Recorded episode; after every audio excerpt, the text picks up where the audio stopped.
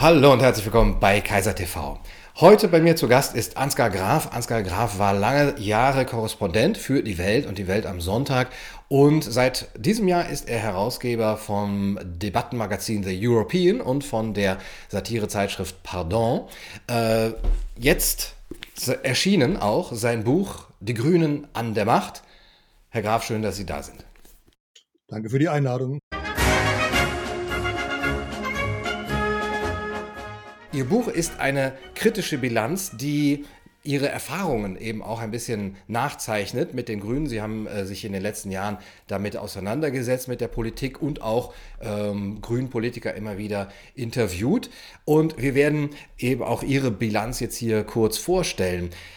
Man kann ja durchaus von einem Höhe, Höhenflug der Grünen Partei in den letzten Jahren sprechen. Auf äh, welche Faktoren führen Sie diesen Höhenflug zurück? Also den Höhenflug führe ich zum einen auf zwei charismatische Figuren an der Spitze zurück, Robert Habeck und Annalena Baerbock. Und insbesondere Robert Habeck hat es geschafft, so als neuer Politikertypus Typus wahrgenommen zu werden. In den anderen Parteien hat man zwar auch zum Teil relativ lockere, äh, trendige Typen wie zum Beispiel Christian Lindner bei der FDP, aber Lindner wirkte immer noch so wie ein Politiker, der aus der Politik kommt, während man bei Habeck, als er im Grunde ja erst 2018 so richtig auf der Bundesbühne erschien und Vorsitzender der, äh, der Partei wurde, Bundesvorsitzender der Partei wurde, da hatte man so den Eindruck, das ist der Schriftsteller, äh, der von den äh, Küsten Schleswig-Holsteins ins ferne Berlin gezogen ist. Dass er zu dem Zeitpunkt schon sieben Jahre Landesminister in Schleswig-Holstein gewesen ist, also nicht wirklich ein Quereinsteiger, das hat man nicht wahrgenommen. Aber dieser dieser Reiz des Quereinsteigens, äh, auch dieses unorthodoxe Auftreten, eben äh, ohne Krawatte, äh, nicht im Anzug, äh, auch mit anderen, mit einem anderen Vokabular, mit einer anderen Rhetorik als die gelernten Berliner Politiker. Das war der eine Punkt. Der zweite Punkt für den Aufstieg der Grünen war sicherlich, dass die SPD im Sinkflug zu diesem Zeitpunkt war und das linksmittige Lager nach einer neuen führenden Kraft suchte. Der dritte Punkt, um das äh, schnell abzuhaken, war, wir hatten 2018 äh, einen absolut heißen Sommer und dieses Thema Klimaerwärmung, Erderwärmung, das hat damit eine ganz neue Dringlichkeit für die meisten Wähler und Bürger erfahren. Und der vierte Punkt für den Aufstieg der Grünen ist natürlich die AfD. Das sind zwei Parteien, die sich in äh, zentralen Fragen diametral entgegenstehen. Das eine ist äh, die Klimapolitik, die Umweltpolitik. Äh, insbesondere im Osten sagen die Leute, wir wollen nicht unsere Kohlegruben aufgeben, bevor es sichere neue, äh, neue Arbeitsplätze gibt. Äh, bleibt uns weg mit den Grünen. Und auch deswegen wird dort die AfD gewählt. Und der andere Punkt ist natürlich die äh, Haltung zur Migrationspolitik. Die Grünen, die etwas verkürzt sagen, macht die Grenzen auf, lasst alle mühsam und beladenen äh, zu uns kommen und die AfD, die sagt, wir schaffen das mit der Integration nicht, Grenzen dicht, wir wollen unser äh, Kerndeutschland verteidigen. Das sind ja alles doch äh, recht äußere Faktoren, ähm, die eben jetzt an bestimmten Personen festzumachen sind und auch bestimmten aktuellen Ereignissen. Sie schreiben aber auch von einer Art ja, Mentalität, die jetzt nicht erst seit ein paar Jahren im, im Schwange ist und sogar einem grünen Konformismus, um den es sich handelt, der doch sicher auch dazu beiträgt, dass die Grüne Partei sehr stark an Akzeptanz gewonnen hat. Ja, in der Tat. Also zum einen habe ich das äh, beschrieben, dass es in der äh, deutschen Geistesgeschichte diesen, diesen Strom der Romantik gibt, der sehr stark äh, das, das Natürliche verklärt hat, die Natur belebt hat. Das waren Hölderlin, das war so eine, eine Gegenbewegung im Grunde zur, zur Vernunftethik von Kant und von anderen, dass man gesagt hat, äh, wir wollen die Natur erleben und wir sind in, in gewisser Weise alles Grüne. Darum waren die Grünen schon, die, die Deutschen schon grün, bevor es die Grünen äh, tatsächlich als Partei gab. Das ist ja erst seit 40 Jahren der Fall. Und darum sind die Grünen auch in Deutschland stärker als im Grunde in allen anderen entwickelten Industriestaaten. Äh, der zweite äh, Punkt für den Aufstieg der Grünen äh, und dafür, dass sie so stark geworden sind in den letzten Jahren. Das ist sicherlich, die, was Sie eben angesprochen haben mit, diesem, äh, mit dieser grünen Hegemonie. Äh, das ist das, was äh, schon Giovanni Di Lorenzo, der Zeit-Chefredakteur, vor ungefähr zehn Jahren einmal festgehalten hat, dass er gesagt hat, es gibt diese grüne Hegemonie in dem Sinne, dass ähm, bestimmte Themen von den Grünen vorgegeben werden und zeitverzögert von den großen Parteien oder zu dem Zeitpunkt noch großen Parteien übernommen werden. Das ist dann vom Atomausstieg bis zum Kohleausstieg, bis zur gleichgeschlechtlichen Ehe, bis zur Idee etwa der offenen Grenzen. Wir müssen möglichst viele äh, Flüchtlinge hereinkommen lassen. Das sind alles so grüne Themen gewesen, gegen die sich die anderen, die SPD und die Union am Anfang stark gesperrt haben und die sie dann Zug um Zug stärker übernommen haben. Also bestes Beispiel äh, Angela Merkel nach Fukushima, ähm, wo sie dann plötzlich gesagt hat, sie, die Naturwissenschaftlerin, die vorher immer eine Befürworterin von Atomenergie war, aber die nach Fukushima gesagt hat und vor, unmittelbar vor den Landtagswahlen in Baden-Württemberg, jetzt steigen wir endgültig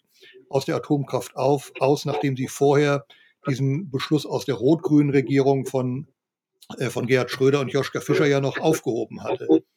Und äh, diese, diese Idee der, des grünen, der grünen Hegemonie, die sorgt sicherlich auch dafür, dass man jetzt mit Themen zum Beispiel wie dem Kohleausstieg auf grüne Themen gesetzt hat, obwohl in diesen Punkten oder in dieser Zeit die Grünen in der Regel in der Opposition waren. Und trotzdem wurden bei der, während die Grünen in der Opposition war, grüne Themen realisiert.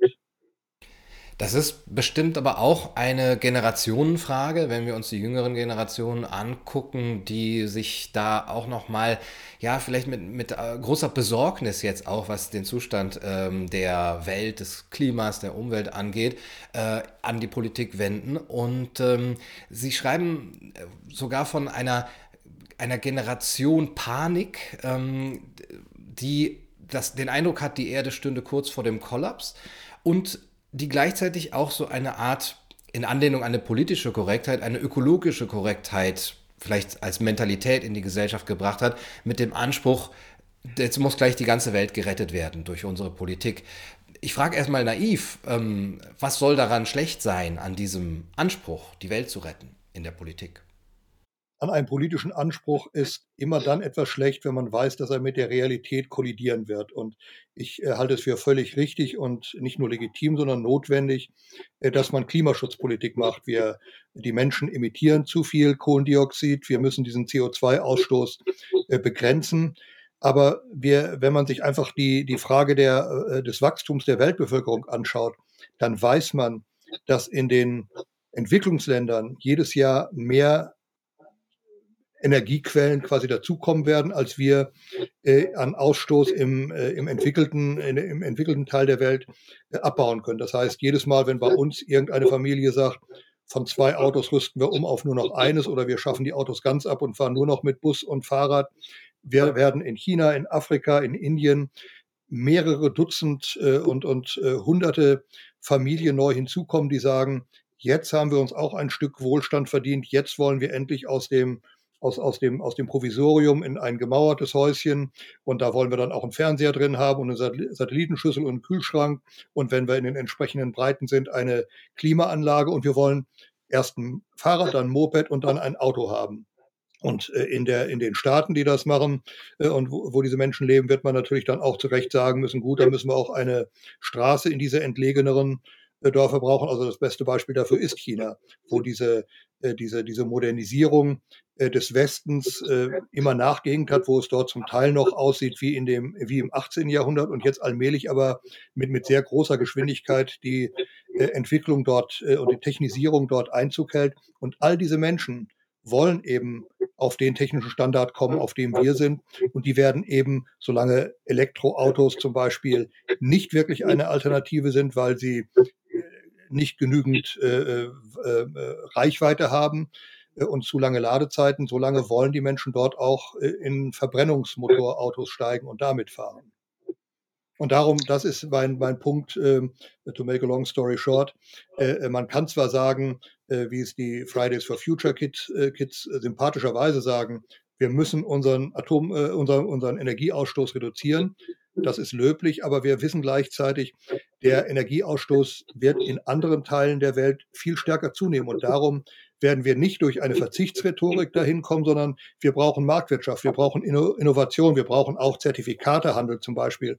Aber erst dann, wenn wir moderne Technologien durchsetzen, erst dann wird es möglich sein, wirklich den CO2-Ausstoß weltweit zu reduzieren.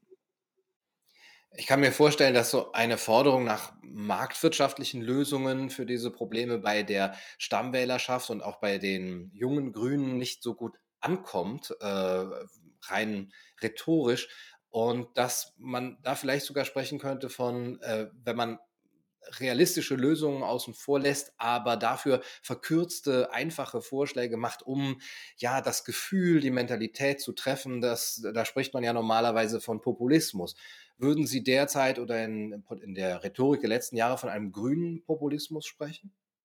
Ja, das würde ich in der Tat tun. Ich glaube, dass man da äh, die möglichen Lösungswege sehr verkürzt hat, wenn man so getan hat, als müssten wir einfach unser Leben umstellen und damit lässt sich die Erde retten. Dadurch werden wir keine Erderwärmung verhindern, weil eben der, der nicht entwickelte Teil der Welt, äh, der noch auf dem Weg auf unseren Standard ist und auch das Recht hat, auf unseren Standard zu kommen. Wir können den Menschen in China oder Indien oder Afrika ja nicht sagen, bitte bleibt ihr mal auf dem Status, den wir äh, Anfang des äh, oder Mitte des 19. Jahrhunderts hatten oder Anfang des 20. Jahrhunderts, bitte macht jetzt nicht auch noch Massentourismus und so weiter. Das können wir denen schlecht äh, vorschreiben oder auch nur anempfehlen. Und darum ist es Populismus, so zu tun, als käme man durch einen solchen Appell an den Verzicht äh, zu einer solchen Lösung. Das ist Populismus. Wenn wir noch mal kurz auf den Klimawandel und auch die vorgeschlagenen Lösungen eingehen. Also Sie schreiben, äh, ja, es gibt diesen menschengemachten Anteil am Klimawandel, aber wie groß der ist, ist eben noch nicht so geklärt. Und solange diese Fragen nicht eindeutig beantwortet sind, sollten Politik und Gesellschaft versuchen, die CO2-Emissionen so drastisch wie möglich zu reduzieren, also sozusagen auf Nummer sicher gehen. Aber jetzt kommt, ohne dabei allerdings den gesellschaftlichen Frieden zu riskieren. Sind die Grünen dazu in der Lage, ihrer Ansicht nach, den äh, oder auch überhaupt willens, ähm, den gesellschaftlichen Frieden nicht äh, in Gefahr zu bringen äh, für eine, ja, sagen wir mal, weltanschaulich verbohrte Politik, äh, um jeden Preis die CO2-Emissionen zu senken?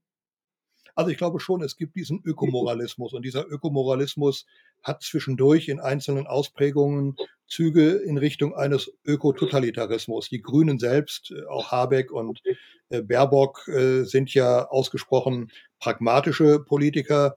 Die würden von sich aus sicherlich nicht verlangen, dass wir in irgendeiner Form in Richtung ähm, totalitärer Maßnahmen gehen. Das ganz bestimmt nicht. Aber ähm, die große Frage ist ja, die, die Grünen werden auf jeden Fall der nächsten Bundesregierung angehören. Es gibt im Grunde kein Rechenbeispiel, äh, wo man ohne die Grünen in der Bundesregierung äh, auskommen würde. Es wird nicht mehr reichen äh, für eine große Koalition, wie wir es immer noch nennen, wenn Union und SPD zusammengehen. Es wird nicht reichen für Schwarz-Gelb nach allem, was wir im Moment sehen. Also wird es ohne die Grünen beim nächsten Mal nicht gehen. Möglicherweise, wenn sich die SPD erholen sollte, äh, dann könnte es theoretisch auch noch Grün-Rot-Rot geben. Aber in jedem Fall die, die, sind die Grünen mit in der Regierung.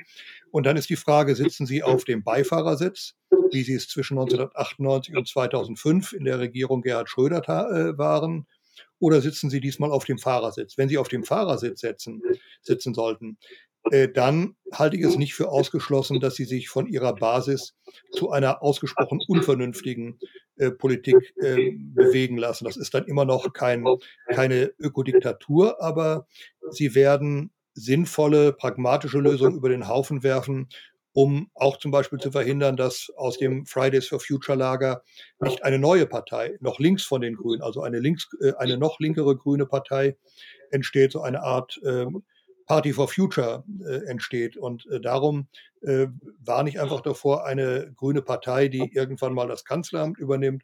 Äh, das würde so stark regulierend, so sehr den Staat betonen, so sehr die freien Kräfte des Marktes reduzierend auftreten, dass ich nicht glaube, dass Deutschland dann sein wirtschaftliches Wachstum, das wir jetzt sowieso nach der Corona-Krise erst einmal mühsam über viele Jahre wahrscheinlich zurückerobern müssen, äh, dass wir dann mit einer solchen grünen Politik uns das gelingen würde. Jetzt ist ja so eine Partei sehr vielschichtig in äh, all ihren ähm, Bestrebungen auch. Und Sie haben schon gesagt, mit äh, Habeck zum Beispiel haben wir vielleicht eher einen pra Pragmatisten. Äh, es gibt auch ähm, ja, liberale Grüne oder es gab liberale Grüne, es gibt sogar äh, Öko-Libertäre. Wie geht die Partei oder wie ist sie in der Vergangenheit mit diesen Strömungen äh, umgegangen? Im Grunde gibt es keine Ökoliberalen mehr bei den Grünen. Alle diejenigen, die solche Ansätze hatten, das waren Leute wie wie Ralf Füchs, der war mal Bundesvorsitzender der Grünen und äh, macht jetzt ein Zentrum Liberale Moderne, so ein, ein Think Tank der irgendwo zwischen Ökologie und Liberalismus angesiedelt ist, äh, der hat die Partei eben auch verlassen, weil er gemerkt hat, dass er mit seinen inzwischen sehr marktliberalen Ideen dort nicht äh, durchkam. Es gab andere, äh, wie zum Beispiel Oswald Metzger, der war mal eine Zeit lang bei den Grünen, ist dann zur FDP gewandert, ist dort inzwischen auch nicht mehr politisch aktiv. es gibt jemanden, der war relativ kurz nur im Hessischen Landtag, ich glaube nur für eine Periode, Daniel äh, Mack, der ist inzwischen äh, Lobbyist bei äh, Daimler geworden.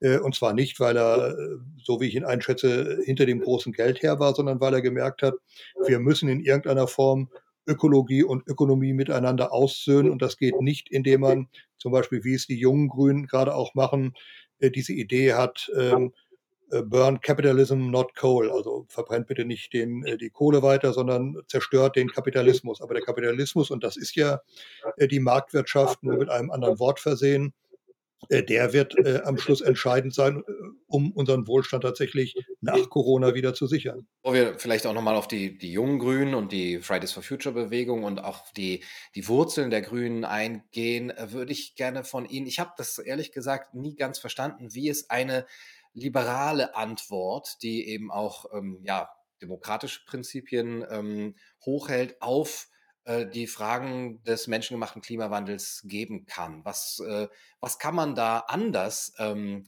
fordern als im Grunde genommen ja eine ähm, weltweite Ökodiktatur, die dieses wichtigste Thema äh, eben äh, sich auf die Fahnen schreibt? Wie kann das mit Marktwirtschaft vereinbart werden?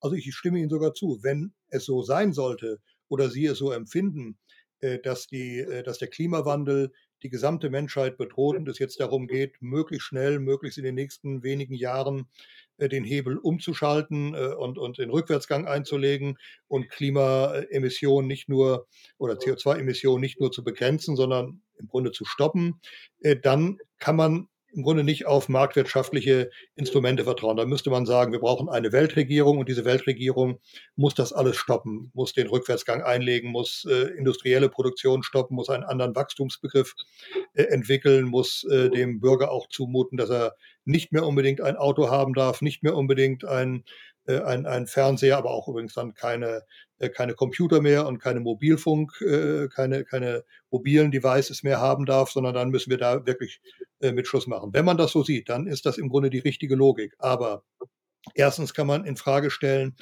ob es so schlimm kommen wird, wenn wir die IPCC-Berichte anschauen vom Weltklimarat über die möglichen Folgen der erdgemachten Erwärmung, dann wird selbst dort im Worst-Case-Szenario gesagt, dass bis zum Ende des Jahrhunderts äh, die, die Meeresspiegel um etwas über einen Meter ansteigen. Das ist durchaus nicht zu vernachlässigen. Das zwingt viele Städte in, in Küstennähe dazu, Straßen höher zu legen, Staumauern anzubauen, vielleicht auch einzelne Städte irgendwann oder Stadtteile aufgeben zu müssen.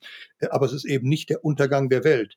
Wenn man äh, glaubt, man braucht diesen Rückwärtsgang für die gesamte Weltökonomie, dann, und das war das, was ich am Anfang versucht habe zu erklären, äh, dann muss man einfach nochmal überlegen, wie realistisch ist das? Glauben wir wirklich, dass wir es schaffen, Europäer, Nordamerikaner, Südamerikaner, Chinesen, Inder, alle afrikanischen Staaten haben die gleiche Vorstellung von den Notwendigkeiten der CO2-Reduzierung, die bei uns, sagen wir mal, die Fridays for Future Kids oder auch große Teile der Grünen Partei haben. Das ist nicht realistisch. Das heißt, es kann sein, dass Deutschland aus diesem äh, aus dieser CO2-Emission aussteigt, indem es sagt, wir legen unsere Wirtschaft lahm. Es könnte auch sein, dass noch der eine oder andere weitere Staat mitmacht, aber dass dann die Chinesen und die Russen und die Amerikaner sagen, äh, prima, wir sehen gerade, wie in Deutschland der Wohlstand vernichtet wird, wie die Menschen arbeitslos werden, äh, wie es dort zu sozialen Unruhen kommt, das machen wir jetzt auch so. Nein, das wäre genau der falsche Weg. Nicht? Wir, wir, wir müssen davon ausgehen, dass ein solcher Weg, ich sag mal, zurück, weg aus der Technologisierung der Welt, nicht Vorbildcharakter haben könnte wegen des damit verbundenen Wohlstandsverzichtes. Äh, und da muss man überlegen, womit können wir zum Vorbild werden. Und da glaube ich tatsächlich, sind es eben marktwirtschaftliche äh, Lösungen, sind es Innovationen vor allen Dingen, äh, Treibstoffe, die ähm, äh, nicht mehr äh, CO2 oder nur wenig CO2 emittieren. Natürlich auch ähm, mit entweder mit Elektrizität oder mit Wasserstoff angebotene, angetriebene Autos. Aber bitte erst dann, wenn die wirklich so marktreif sind, dass sie einigermaßen konkurrenzfähig sind mit dem jetzigen Verbrennungsmotor. Bevor das der Fall ist, müssen wir lieber sorgen, dass das, was in dem Verbrennungsmotor verbrannt wird, der Treibstoff, eben weniger CO2 emittiert. Und das meine ich mit diesen Fragen, dass wir äh, erstmal sagen müssen, was ist realisierbar, was ist auch nicht nur in, innerhalb der Grenzen Deutschlands, die nun 0,2 äh, Prozent zu den Emissionen weltweit beitragen und darum es gar nicht ins, äh, ins Gewicht fallen würde, wenn dieses Deutschland tatsächlich seine Produktion von CO2 beenden würde, was ist konsensfähig äh, in der Weltwirtschaft und kann sich da durchsetzen. So etwas müssen wir suchen und das ist eben nicht das, was die Grünen oder was Fridays for Future anbieten. Wie sehen Sie denn die Verbindung der Grünen zu diesen Bewegungen, Fridays for Future, aber auch äh, Extinction Rebellion oder Ende Gelände? Ähm, ist da eine, eine gewisse gefährliche Nähe dabei oder ist da auch eine Abgrenzung zu spüren? Also ich sehe Nähe und das ist äh, im, im Falle von Fridays for Future nicht gefährlich. Äh, das sind äh, junge Leute, äh, Schüler, Studenten, weniger Auszubildende übrigens. Das finde ich auch ganz interessant. Es sind tatsächlich äh, diejenigen, die später mal die, die elitäreren Berufe äh, angehen werden. Ähm, und äh, da gibt es diese Nähe, das sagen auch die Grünen selbst. Äh, von den Fridays for Future Kids werden viele bei den Grünen aktiv und von den Grünen äh, marschieren viele äh, freitags bei den Demos äh, mit, wenn es die wieder irgendwann, wenn die Schulzeit wieder beginnen sollte nach der Corona-Krise, äh, wenn es denn dann wieder dazu kommen sollte. das ist nicht gefährlich, das halte ich für, für wenig realistisch, was dort gefordert wird, aber jeder hat seine eigene Wahrnehmung von Realismus, das ist ja nicht erlaubt, nicht verboten. Ähm, was ich für bedenklich halte, ist tatsächlich die Frage äh, der äh, äh, von Extinction Rebellion beispielsweise oder auch von Ende Gelände. Gerade bei Extinction Rebellion, da haben äh, führende Vertreter ja dann äh, Vergleiche gebracht mit dem äh, Holocaust oder sie haben gesagt, wir werden, wir brauchen eine ökologische Revolution und wir wissen, dass dabei einige Menschen sterben werden, aber das müssen wir halt in Kauf nehmen. Das halte ich für sehr bedenklich, so etwas äh, quasi zum, zum Teil äh, oder mit, mit einer Partei zu nah an ein solches Gedankengut äh, zu rücken. Äh, bei, ähm, äh, bei Ende Gelände, da sehen wir durchaus die Bereitschaft, zumindest Gewalt gegen Sachen äh, zu äh, befürworten, zu akzeptieren. Und äh, da gibt es dann einzelne grüne Politiker, sowohl aus der Bundestagsfraktion wie auch aus der Bundespartei, wie auch von der grünen Jugend, die dann Aufrufe und Appelle von Ende Gelände unterstützen. Das halte ich in der Tat, wenn das umgekehrt im rechten Bereich äh, von, von der AfD mit irgendwelchen äh, ähm, Gruppierungen, die rechts äh, äh, im Spektrum äh, Gewalt gegen, sagen wir mal, Asylantenheim oder so etwas äh, befürworten würde. Wenn es da Querverbindung gäbe, wäre man zu Recht, zu völligem Recht entsetzt. Und darum bin ich immer etwas erstaunt, dass man äh, diese Nähe der Grünen Partei zu Organisationen wie Ende Gelände so gelassen hinnimmt man könnte ja sagen, solange es für einen guten Zweck ist oder solange es dem höheren Gut dient, äh, sind auch manchmal äh, solche Mittel erlaubt. Vielleicht haben wir da auch eher, da drücken wir vielleicht ein Auge zu. Sie haben diesen Ökomoralismus schon angesprochen. Ähm, Hermann Lübbe, der äh, deutsche Philosoph, hat schon in den 80er Jahren von dem politischen Moralismus gesprochen und äh, im Grunde da, da, schon gezeigt, wie stark äh, solche weltanschaulichen Überzeugungen eben den Realismus hm, verdrängen und mit einer Art Vehemenz, dass man sich dazu auch ähm, ja gerechtfertigt sieht, ähm, Maßnahmen zu ergreifen, die eigentlich über den, den Common Sense hinausgehen würden. Sie schreiben, dass der Ökomoralismus mit zunehmender Lautstärke Unterwerfungsgesten von Politik und Gesellschaft heutzutage verlangt und quasi ersatzreligiöse Züge hat. Ähm, sehen Sie in der Partei so eine Art äh, Befriedigung von diesen ersatzreligiösen Sehnsüchten in unserer Gesellschaft? Also ich glaube, dass äh, diese ganze Idee des äh, Umweltschutzes und der Weltrettung, die Sie ja auch eben angesprochen haben, die hat schon etwas Ersatzreligiöses. Man hat so eine Prophezeiung, das ist äh, der Untergang der Welt und das ist der, die Quittung für Sünden, die wir begehen im Sinne von Konsumismus und äh, von Kommerz. Äh, und dann gibt es ein paar hohe Priester, das ist, sind die IPCC-Experten, äh, ähm, die uns ausrechnen, wie lange wir noch äh, welche Menge an CO2 emittieren dürfen oder eigentlich nicht mehr emittieren dürfen. Und es gibt dann so ein paar Heilsgestalten, die uns zur Hilfe eilen, von Greta Thunberg bis zu äh, Luisa Neubauer äh, und dann eben auch äh, grüne Politiker, auf die man dann in, der, in dieser Frage sehr, viel, sehr große Hoffnung setzt. Das hat für viele etwas Ersatzreligiöses, obwohl ich äh, der Grünen Partei, die ich ja nun äh, gut kennengelernt habe, nicht unterstelle, dass dort der Großteil äh, der Mitglieder eine solche, ich sag mal,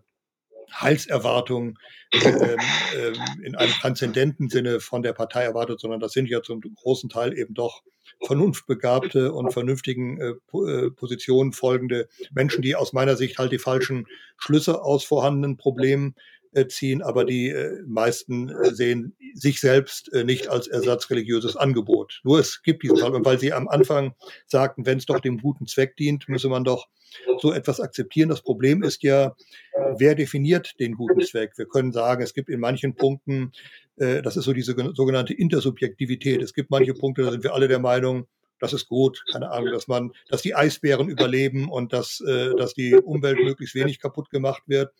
Äh, das, da werden wir alle sagen, das ist vernünftig. Aber wie weit dann zum Beispiel der Preis zu zahlen ist, ob man gar nicht mehr Kohle produzieren darf, ähm, und das überhaupt machbar ist in bestimmten Regionen. In Deutschland würde ich sagen, geht es, aber in vielen anderen äh, Regionen, auch in, in äh, China, wäre das ausgesprochen schwierig zu machen. Oder ob man dann nicht lieber Wert darauf legt, dass man bei den kohlebefeuerten Anlagen noch bessere Filter einbaut, noch stärker den, äh, die, die Abluft, die da entsteht, äh, säubert und das dann einfängt, um den CO2 und auch den Feinpartikelbereich äh, dadurch zu reduzieren. Das sind dann, finde ich, die Fragen, über die man so weit, so, so ernsthaft diskutieren muss, dass man nicht am Anfang sagen kann, das ist ein gutes Ziel, das ist in Ordnung und das andere ist ein schlechtes Ziel. Ja. Es gibt ein schönes Zitat von Anton Hofreiter, der gesagt hat, ähm, es ist eigentlich ganz schön, zu den Guten zu gehören und lieber bin ich der Gute als der Böse. Und die Grünen gehören nun mal zu den Guten. Da ist so eine gewisse Befriedigung drin, auch zu wissen, dass man auf der richtigen Seite der Geschichte und bei den Guten ist. Und gleichzeitig gibt es auch so Forderungen, zum Beispiel jetzt von Luisa Neubauer, aber auch von, von grünen Politikern in Richtung einer grünen Kulturrevolution oder einer großen Transformation. Oder da wird gefragt, ob äh, das chinesische System nicht doch effizienter ist und ob man nicht doch zugeben müsste, dass das parlamentarische System doch zu langsam ist, um solche Probleme zu lösen wenn es nicht sich da so um ersatzreligiöse Züge handelt, ist, beobachten Sie doch eine gewisse Naivität. Mir kommt es manchmal so vor, eine Naivität oder ein geschichtliches Unwissen über Begriffe auch und über das, was äh, bestimmte Maßnahmen auch nur mal mit sich bringen können? Diese Naivität ist mit Sicherheit da und äh, ich glaube, äh, apodiktisch zu sagen, die Grünen wissen, dass sie auf der richtigen Seite der Geschichte stehen. Nein, mit Sicherheit nicht. Die Grünen glauben, dass sie es stehen. Aber wenn wir nur in diese ja über, noch überschaubar lange äh, Geschichte der Grünen zurückschauen, diese letzten 40 Jahre, dann haben die Grünen ja ausgesprochen oft auf der falschen Seite äh, gestanden. Ich will jetzt gar nicht auf äh, so, so, Abwege wie die, äh, die, die pädophilen Debatte bei den Grünen äh, kommen, als dann wichtige Teile der Partei äh, Pädophilie geschützt haben, weil sie gemeint haben, dass diejenigen, die so etwas machen, die mit Kindern Sex haben wollen, äh, das sei halt eine Minderheit und weil man alle Minderheiten schützen müsse, müsse man auch für die Partei ergreifen. Ist noch nicht so lange her, aber äh, ohne dass ich jetzt äh, in irgendeiner Form dieses, äh, dieses, äh, diese dieses Kampfbild, die Grünen sind allesamt Päderasten. Nein, waren sie nicht. Es war immer nur eine sehr kleine Minderheit. Aber dass die, die, der überwiegende Partei, Teil der Partei sich schützend davor gestellt hat, zeigt, dass sie da nicht auf der richtigen Seite standen. Die Grünen waren, sind jetzt heute für Digitalisierung und kritisieren zu Recht die Bundesregierung, dass sie da nicht schnell genug vorankommt. Aber sie waren in ihren Anfängen absolut technikfeindlich. Sie wollten äh, kein, kein Privatfernsehen, sie wollten keine Verkabelung der, der Landschaft. Sie wollten später verbieten, dass äh, Teletext äh, eingeführt wird. Sie wollten verbieten, dass man Homeoffice äh, einführt, weil sie Angst hatten, dann würden bestimmte, zum Beispiel Frauen, äh, zunehmend aus der Gesellschaft ausgegrenzt, weil sie von zu Hause arbeiten sollten. Heute fordern die gleichen Grünen, äh, dass man ein, ein Recht auf Homeoffice äh, verwirklichen müsse. Aber nur in einem dieser beiden Punkte können sie ja auf der richtigen Seite der Geschichte gestanden haben. Und darum äh, würde ich sagen, das kann man auch weiterdrehen. Zum Beispiel frühe Forderung der Grünen, und das war ja Teil ihrer DNA, aus der Kernkraft auszusteigen, halte ich weiterhin für falsch. Ich glaube, und das gehört mit zu diesen äh, technologischen Innovationen, von denen ich eben sprach, wenn wir unser Energieproblem lösen und gleichzeitig den CO2-Ausstoß gewaltig reduzieren wollen, dann brauchen wir wieder Kernenergie. Nach Möglichkeit müsste das äh, später äh, einmal äh, die Fusionstechnologie sein, wo keine Abfälle mehr entstehen, wo es auch kaum noch Gefahren gibt. Äh, wenn das aber nicht äh, möglich ist, dann gibt es inzwischen die Kernreaktoren der dritten und vierten Generation, an denen zum Beispiel äh, Bill Gates arbeitet. Die würden uns in die Lage versetzen, das Energieproblem in der Welt zu lösen und CO2 gleichzeitig zu reduzieren.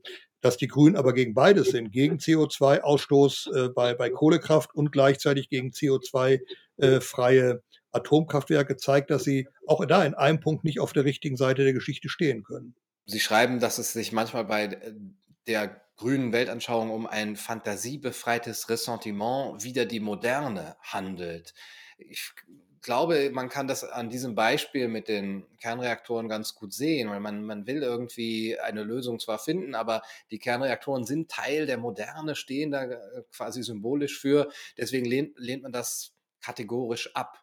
Äh, woher kommt diese moderne Feindlichkeit? Ja, ich glaube, das gehörte mit zu dieser ursprünglichen äh, Idee aus der Romantik. Das war auch eine, ein, ein sich wehren gegen die Moderne. Man wollte eben den deutschen Wald äh, retten äh, gegen Industrialisierung, gegen eine moderne Gesellschaft. Äh, und äh, das schwingt bis heute bei den Grünen mit. Es gab dann auf der anderen Seite Leute wie Friedrich Nietzsche, die gesagt haben, irgendwann werden die Menschen mal in der Lage sein, die Alpen zu verschönern äh, weil die einfach zu grobschlächtig sind und da muss man noch ein bisschen hingehen und ein paar Felsvorsprünge wegsprengen und andere irgendwo vielleicht ergänzen. Das war natürlich eine menschliche Anmaßung äh, und, und ein Glauben an die Allmacht äh, des, äh, des Homo sapiens, äh, die wir ähm, heute ablehnen äh, und äh, die genauso unrealistisch war wie die andere Sicht, wir kommen bitte ohne, äh, äh ohne Moderne und ohne Modernisierung aus. Beides hat äh, nicht funktioniert und äh, aber das ist, bleibt bis heute die Wurzel äh, der Grünen, dass man diese Technologiefeindlichkeit sich bewahrt hat. Da herrscht, glaube ich, auch, oder daher kommt, glaube ich, auch sehr viel Skepsis, was die Kompetenz und die Expertise von grünen Politikern und Politikerinnen angeht äh, zum Thema Energiewende. Wenn man sich jetzt vorstellt, ähm, ja, Deutschland innerhalb der nächsten Jahre zu einem Land mit äh, erneuerbaren Energien äh, zu machen, zu 100 Prozent, und man hört sich dann grünen Politiker an und äh, hat vielleicht manchmal den Eindruck, dass da ein bisschen Expertise fehlt. Vielleicht ist das auch übertrieben, weil man dann oft den äh, Cem Özdemir äh, zitiert, der, glaube ich, Gigabyte mit Gigawatt äh, verwechselt hat oder äh, Annalena Baerbock, die äh, Kobold und Kobalt nicht auseinanderhält. Äh, wie haben Sie das empfunden? Ist diese Expertise da oder ist es ein bisschen naiv äh, von den Grünen zu sagen, na ja, das wird dann schon irgendwie klappen, das werden dann schon die Experten und Wissenschaftler machen? Also es gibt bei den Grünen sehr gut informierte und tief und gründlich in die Materie eingearbeitete Politiker, die sich damit nun wirklich äh, umfassend befasst haben und darum viel Kompetenz in, der, in Sachfragen mitbringen. Es gibt natürlich auch zwischendurch immer mal wieder Politiker, die dann, äh, was weiß ich, wie, wie Annalena Baerbock mit diesem Kobalt-Kobold, mit dieser Verwechslung, ähm, das würde man bei anderen Politikern, aber auch äh, Politikern von anderen Parteien auch immer wieder erleben, dass äh, nicht jeder auf jedem Gebiet äh, Fachmann sein kann. Ich glaube, der, das Problem der Grünen ist, äh, dass sie sich als programmatische, als programmatisches Fundament weigern, anzuerkennen, äh, dass die Ziele etwa bei der Energiewende viel zu weit gesteckt sind. Man sollte irgendwann äh, zu der Erkenntnis gekommen sein und auch offen eingestehen, dass 100 Prozent äh, Abdeckung des Energiebedarfs, der ja sogar noch wächst, durch auch unter anderem durch Digitalisierung und durch Handys und durch, äh, durch äh, ähm, das, was wir gerade machen, Skypen, äh, dass äh, dieser Energiebedarf so groß ist, dass er einfach nicht mit Photovoltaik äh, plus Windrädern äh, kompensiert werden kann. Und da müssen wir haben jetzt äh, ungefähr im vergangenen Jahr eine Abdeckung gehabt der des Stroms von über 50 Prozent, das ging in Richtung 60 Prozent. Das war ganz ordentlich, aber eben in einem sehr äh, heißen, äh, sonnenbeschienenen Sommer. Das kann in den nächsten Jahren auch wieder in Richtung 50 oder sogar darunter gehen. Aber das ist ja nur der Strombedarf. Äh, der Strombedarf macht ja wieder vom Energiebedarf in Deutschland nur ungefähr 20 Prozent aus. Das heißt, von dem gesamten Energiebedarf, den wir in Deutschland haben, haben wir jetzt mal ganz grob gerechnet 10 und wenn wir, wenn wir sehr optimistisch sind, kann man sagen 15 Prozent, dann hat man aber schon schön gerechnet, über äh, die, äh, die alternativen Energien abgedeckt. Zu glauben, dass wir da auf 100 Prozent kommen können, obwohl wir auch mehr Menschen werden nicht, äh, durch, durch die Migration, äh, das ist einfach, und das müssten die Grünen auch einfach mal zugeben und offen sagen, das ist nicht realistisch. Da wird man am Schluss diskutieren müssen, kaufen wir Atomstrom aus Frankreich oder Kohlestrom aus Polen. Aber lasst uns beten, dass nicht sowohl die Polen wie auch die Franzosen irgendwann nur noch auf erneuerbare Energien setzen, denn, denn dann gibt es kein Nachbarland mehr, das uns irgendetwas ähm, verkaufen kann, wenn wir selbst nicht genügend Energie produzieren. Und das meine ich, das, das stört mich bei den Grünen, dass sie dann an der Stelle zu populistisch sind, um einfach mal zu sagen, okay, es wäre schön, wenn wir 100 Prozent unserer Gesamtenergie, nicht nur des Stromes, der Gesamtenergie ersetzen können, aber wir müssen jetzt einfach mal zugeben, das geht nicht. Und jetzt können wir überlegen, wollen wir es so machen, dass wir im Ausland einkaufen, aber dann akzeptieren, dass die unseren grünen Weg nicht äh, nachfolgen und äh, sondern weiterhin konventionelle Energien haben werden. Oder wollen wir sagen, wir machen doch wieder irgendeine Form von Kernkraft? Aber selbst, und ich hatte ja eben schon einmal diese äh, diese, äh, diese Fusionstechnologie äh, angesprochen. Äh, da wird's ja in, das wird ja in Kern als, als Gesamt, äh, als quasi als planetares Projekt von allen äh, Staaten gemeinsam betrieben. Da fordern die Grünen immer wieder, wir müssen da aussteigen, das ist ein, ein äh, Geldgrab, ein Eurograb, äh, ohne dass etwas herauskommt. Da hat die EU bisher, glaube ich, so um die 20 Milliarden, wenn es äh, wenn's hochkommt, reingesteckt. Das ist viel Geld, aber so zu tun, wenn das wirklich die äh, Energieform der Zukunft sein könnte, so zu tun, als sei das zu teuer, verglichen damit dürfte man dann äh, die ganzen alternativen Energien halt auch nicht mehr fördern. Wie schätzen Sie die Grünen denn ein, so auch aus Ihrer eigenen Erfahrung und Kenntnis der jeweiligen Politikerinnen und Politiker, wenn die mal an der Macht sind, äh, wird die dann schon der Realismus einholen oder hm, bleiben die sozusagen in dem, was sie jetzt hier fordern? Ich weiß, das ist eine gewagte Prognose, aber äh, würden Sie da sagen, naja, das soll man nicht so hochkochen, dass die jetzt vielleicht ein bisschen utopisch auch und rhetorisch gut klingende Forderungen stellen, die unrealistisch sind, die werden dann schon eben pragmatischer werden? Also sie werden schon deswegen pragmatischer werden, weil sie sich ja, auch wenn sie sagen wir mal, sie würden tatsächlich das Bundeskanzleramt übernehmen, weil es für Grün-Rot-Rot reicht. Oder im Moment nicht absehbar, aber es könnte ja rein theoretisch so sein. Im, Im, Juni 2019 zum Beispiel, da lagen die Grünen in den Umfragen vor der Union. 27 zu 26 Prozent war das ungefähr. Dann hätte es eine, schwarz, eine grün-schwarze Regierung äh, geben können. Wenn es dazu gekommen wäre, dann hätten natürlich trotzdem die Grünen die den Bundeskanzler gestellt hätten, Kompromisse machen müssen. Zum einen, weil sie einen Koalitionspartner gehabt hätten äh, in Form der Union, äh, zum anderen, weil es den Bundesrat gäbe. Und den Bundesrat gäbe es auch dann noch äh, mit abweichenden Mehrheiten, mit, mit schwarzen Landesregierungen, wenn es tatsächlich zu grün-rot-rot reichen würde. Also mit anderen Worten, ähm, Kompromisse müssten die Grünen in jedem Fall machen. Sie könnten nicht ihr Parteiprogramm eins zu eins umsetzen. Aber, und das ist die große Sorge, die Grünen sind ja auch nach ihrem eigenen Selbstverständnis weiterhin eine linke Partei. Und äh, zu ihrem Linkstum gehört eben der Glaube an die Allmacht des Staates. Der Staat soll möglichst viel Kompetenzen bekommen. Der Staat soll ausgesprochen vieles regulieren dürfen. Der Staat soll möglichst vieles verbieten dürfen. Der Staat soll eingreifen in die, äh, in die, in das Wirtschaften der Menschen, soll dort bestrafen, wo zum Beispiel nicht nachhaltig genug äh, produziert wird und konsumiert wird.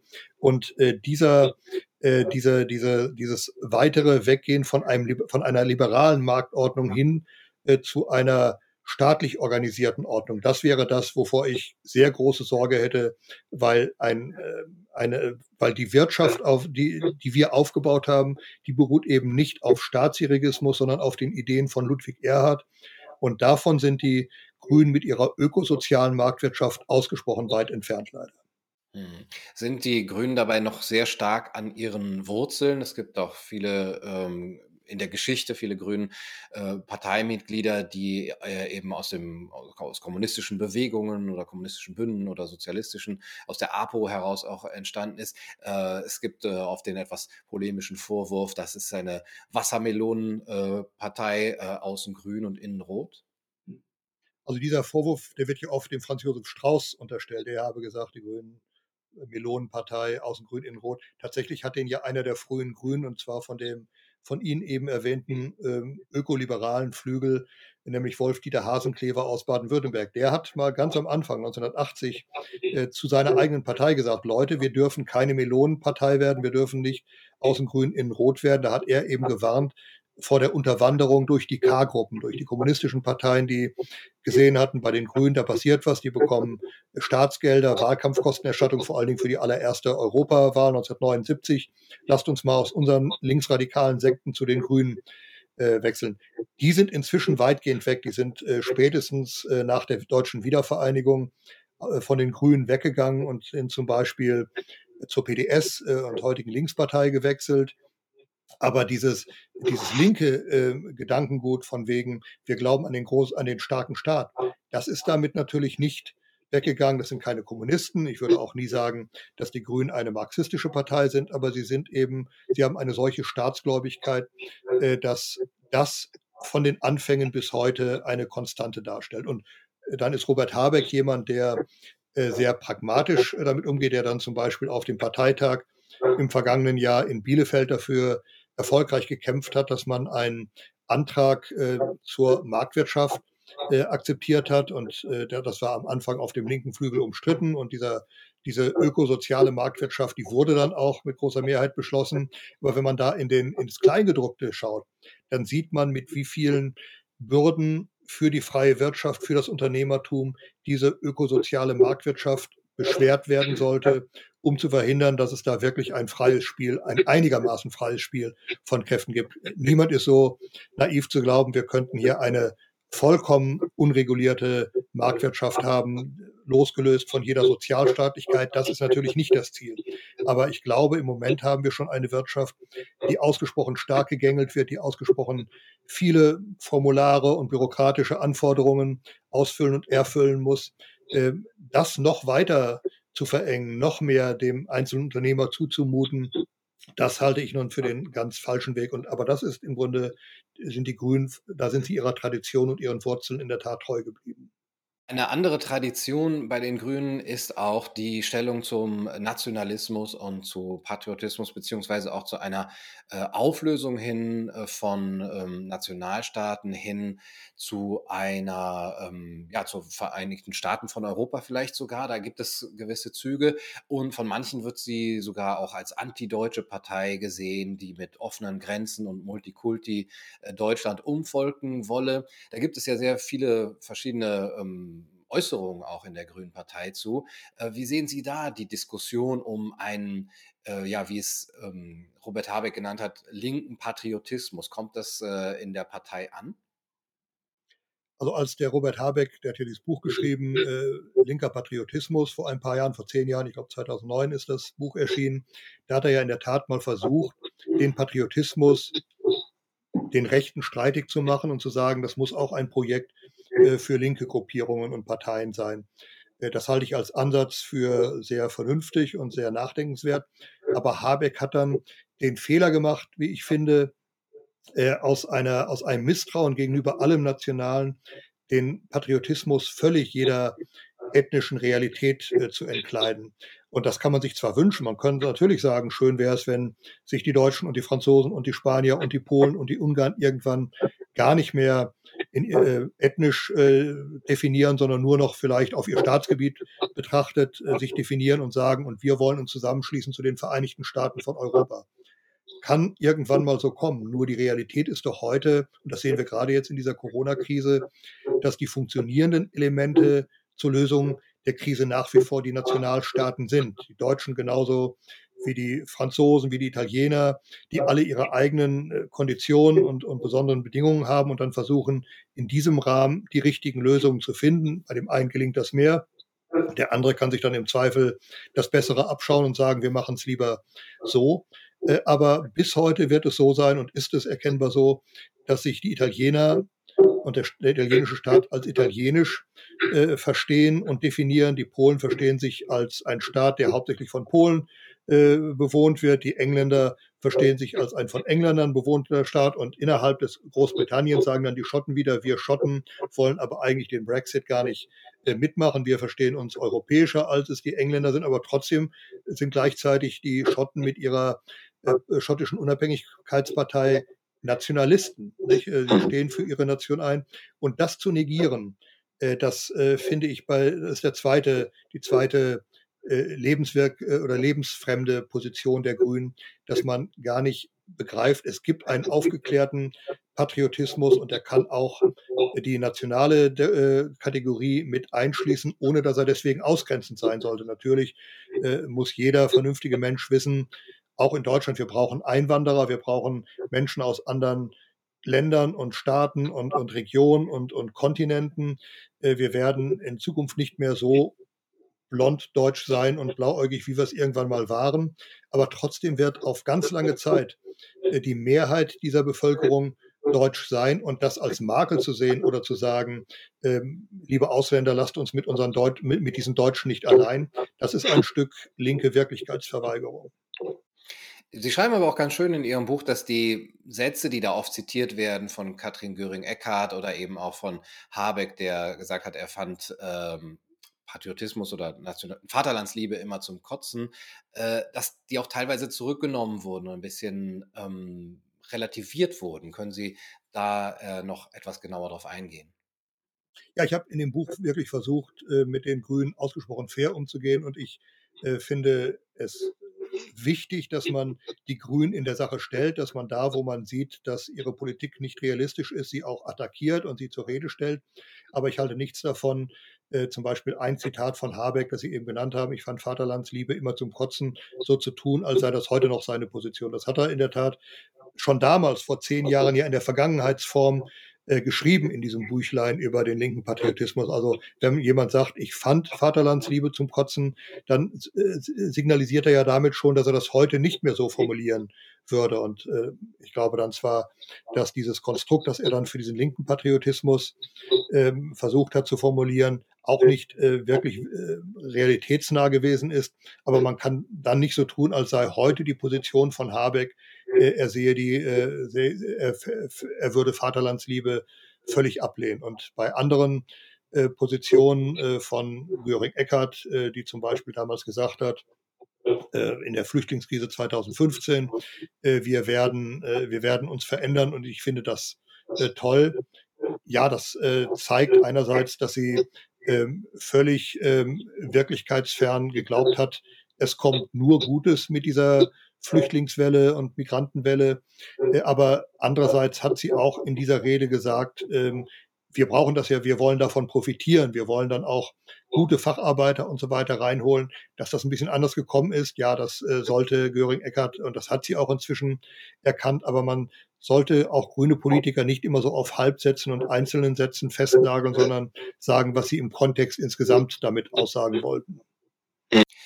Und im Kontext der Partei insgesamt, ich weiß, das ist sehr vielschichtig, äh, aber wie ist da so die Mentalität? Also gefühlt äh, nach außen hin ist eben, wenn man jetzt Grün wählen würde, jede Stimme für Grün eigentlich eine Stimme für die Abgabe von nationalstaatlicher Souveränität. Wenn man ein, wenn man Grün wählt heutzutage, wählt man dann eigentlich Europa und wählt man dann Deutschland ab, äh, so überspitzt formuliert? Naja, auf jeden Fall wählt man dann eine Partei, die sich dafür einsetzt, die sagt, äh, lasst uns doch noch mehr Europa wagen.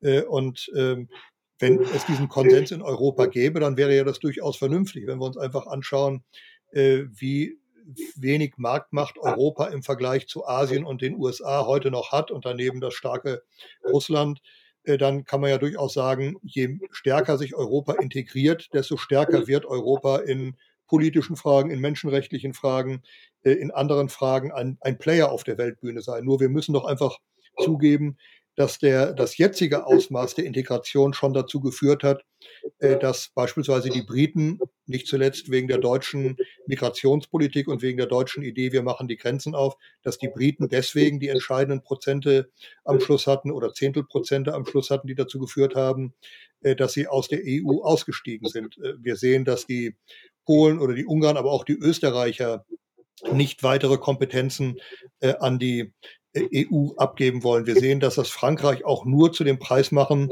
würde, dass bestimmte gaullistische Prinzipien verwirklicht äh, würden. Und in einer solchen Situation zu sagen, aber wir Deutschen, äh, wir wollen beispielsweise Mehrheitswahl, äh, Mehrheitsentscheidungen in den europäischen Gremien einführen, wohl wissend, dass eine solche Entscheidung vorher die Einstimmigkeit äh, bedarf. Man muss einstimmig entscheiden, wir wollen in Zukunft Mehrheits äh, äh, Entscheidungen akzeptieren. Und jeder weiß, dass die Polen, die Ungarn, die Österreicher, die Niederländer, die Dänen, äh, aber auch die Spanier und die Italiener da nicht mitmachen. Äh, warum tut man dann so vor dem Wähler, als sei in greifbarer Nähe äh, die, die föderale Europäische Republik? Nein, das wird in absehbarer Zeit nicht kommen. Und ich glaube, man muss auch sagen, im Moment, es wäre verfrüht, es würde nicht funktionieren. Hm. Das sehen wir jetzt in dieser Corona-Krise, dass da eben die einzelnen Staaten tatsächlich die, die äh, Handelnden sind und nicht die EU. Sie schreiben auch, dass ein Grund für den Aufstieg äh, der Grünen, beziehungsweise ein, ein Grund, dass ähm, sich das so hält, auch die AfD ist und dass sich diese beiden Parteien sozusagen an den Rändern gegenseitig benötigen, dass sie sich vitalisieren. Ähm, ist Ihrer Meinung nach vielleicht sogar der Trend dahin zu sehen, dass die AfD sowas wie die neue CDU werden wird und die Grünen die neue SPD? Also im Sinne einer Volkspartei und einer, einer Partei der Mitte? Nein, das sehe ich nicht so. Ich sehe, ähm, also zum einen finde ich ja interessanterweise, selbst bei den Grünen wachsen die, die Bäume der Zustimmung nicht in den Himmel. Wir haben jetzt gerade eine Forsa-Umfrage gesehen und das sind natürlich immer nur äh, Momentaufnahmen, aber in dieser Forsa-Umfrage äh, standen in dieser Woche die äh, Grünen bei 17 und die SPD stand plötzlich bei 16 Prozent. Das heißt, so diese vermeintliche äh, ähm, Klarheit, dass die äh, Grünen immer weit vor der SPD stehen oder sogar allmählich doppelt so stark sein würden, die ist so gesichert nicht. Jetzt äh, haben wir im Moment eine äh, Krisensituation in der Politik, da kommt, da wird sehr auf die regierenden Parteien geschaut. Da macht im Moment auch der Vizekanzler Olaf Scholz seine Arbeit äh, gut und profitiert auch davon, dass äh, die Kanzlerin in Quarantäne ist wegen Corona oder wegen, der, wegen des Kontaktes mit einem äh, Corona-Infizierten. das heißt, davon profitiert im Moment die SPD. Ähm, und darum sehe ich noch nicht die Grünen dass sie wirklich ganz sicher die neue Volkspartei werden. Sie sind es in Baden-Württemberg. Sie, sie, werden nach meiner Meinung auch stärker bleiben als die SPD, aber es ist nicht, die SPD wird es nicht ganz so ohne Gegenwehr hinnehmen, wie das äh, vorübergehend schien. Und auf der anderen Seite im, äh, im konservativen, äh, bürgerlichen, rechten Bereich, da glaube ich nicht, dass es irgendwann eine Situation kommen wird, wo die AfD die Union überflügeln wird. Es gibt im Osten Regionen, da ist das schon der Fall. Aber auf Deutschland insgesamt betrachtet, äh, dafür gibt es bei der AfD eben zu viele extremistische Strömungen, zu viele extremistische Äußerungen äh, von einzelnen wir kennen die Leute aus Brandenburg, aus, aus äh, Thüringen, aber auch in der Bundestagsfraktion äh, gibt es solche Kräfte. Und ein Großteil äh, der, des bürgerlichen Lagers will sich damit nicht gemein machen.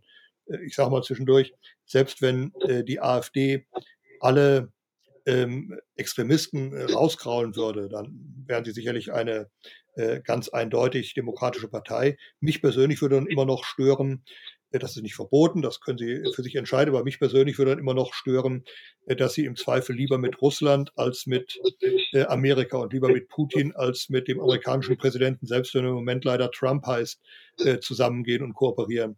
Da bin ich zu sehr Atlantiker und da weiß ich, wie die Geschichte Deutschlands nach dem Zweiten Weltkrieg sich durch die Zusammenarbeit mit den Amerikanern zum Besseren entwickelt hat. Deswegen wäre das für mich schon keine Partei und ich glaube, auch viele im Bürgertum sehen das so. Mhm. Ist denn bei den Grünen eher eine ähm, äh, atlantische, transatlantische Ausrichtung zu sehen?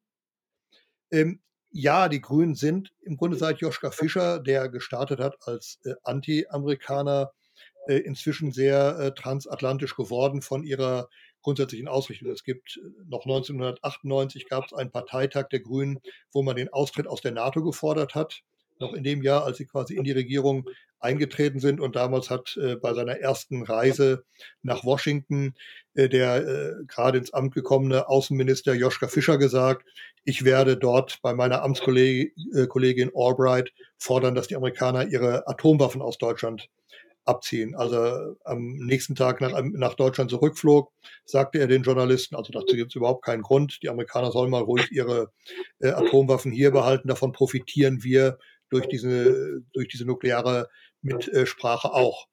Ähm, da hat sich also seitdem etwas geändert. Wir wissen bis heute nicht so genau, was da in dem Gespräch zwischen Albright und Fischer und möglicherweise einigen anderen Anwesenden äh, noch an äh, Argumenten gefallen ist oder an Dokumenten über den Tisch gezeigt wurde. Keine Ahnung. Aber es war jedenfalls erstaunlich, dass äh, Joschka Fischer dann so schnell äh, zum Befürworter äh, einer atlantischen Bünd äh, Bindung wurde, das ist im Grunde geblieben. Die, äh, es gibt relativ wenige bei den Grünen, die Russland vorziehen würde, schon aus menschenrechtlichen Gründen. Ich war, äh, ein Punkt, wo die Grünen auch in ihrer frühen Phase immer sehr ernsthaft und sehr, sehr gewissenhaft, sehr integer argumentiert hat, das war die Verteidigung der Menschenrechte. Damals haben sie deswegen die Sowjetunion und den Kommunismus äh, der UdSSR und der anderen, in den anderen Ostblockstaaten kritisiert wegen der Verletzung der Menschenrechte und mit diesem Autoritarismus von Putin sind sie auch nicht einverstanden. Auch da sehen sie eben Menschenrechte, Meinungsfreiheit und so weiter massiv beschränkt. Und äh, darum sind sie im Zweifel eher bei den Amerikanern, bei aller Abneigung gegen Trump, äh, als bei den Russen. Und der, der Punkt, den allerdings die Grünen in ihrer daraus resultierenden Sicherheits- und Bündnispolitik machen, Sie befürworten inzwischen die Bundeswehr, sie befürworten die Mitgliedschaft Deutschlands in der NATO aber im Grunde stellen sie jede außenpolitische Operation Deutschlands ins Frage. Sie haben eine Bundeswehr. Man hat manchmal den Eindruck, die haben sie vor allen Dingen, um sie irgendwo abziehen zu können, aber nicht, um sie irgendwo einsetzen zu können. Das ist äh, aus meiner Sicht nicht keine Gewähr für eine vernünftige außenpolitische äh, ähm, Politik, äh, die von Grünen kommen können. Es gibt da Ausnahmen, jo, äh, nicht Joschka Fischer, Cem Özdemir zum Beispiel macht, wie ich finde, äh, hat er immer sehr kluge Positionen vertreten. Auch andere bei den Grünen haben da kluge, realitätsnahe Positionen vertreten. Aber im Moment würde ich weder glücklich sein über einen, äh, einen äh, grünen Außen noch über, erst recht nicht über einen grünen Verteidigungsminister. Machen wir zum Abschluss vielleicht noch ein bisschen Kaffeesatzleserei. Wie ist denn Ihre Prognose, wenn Sie äh, in die Zukunft schauen? Könnte es, wird es einen grünen Kanzler, eine grüne Kanzlerin geben? Wer wäre dazu fähig und äh, würden die das Ganze realistisch ausgestalten können?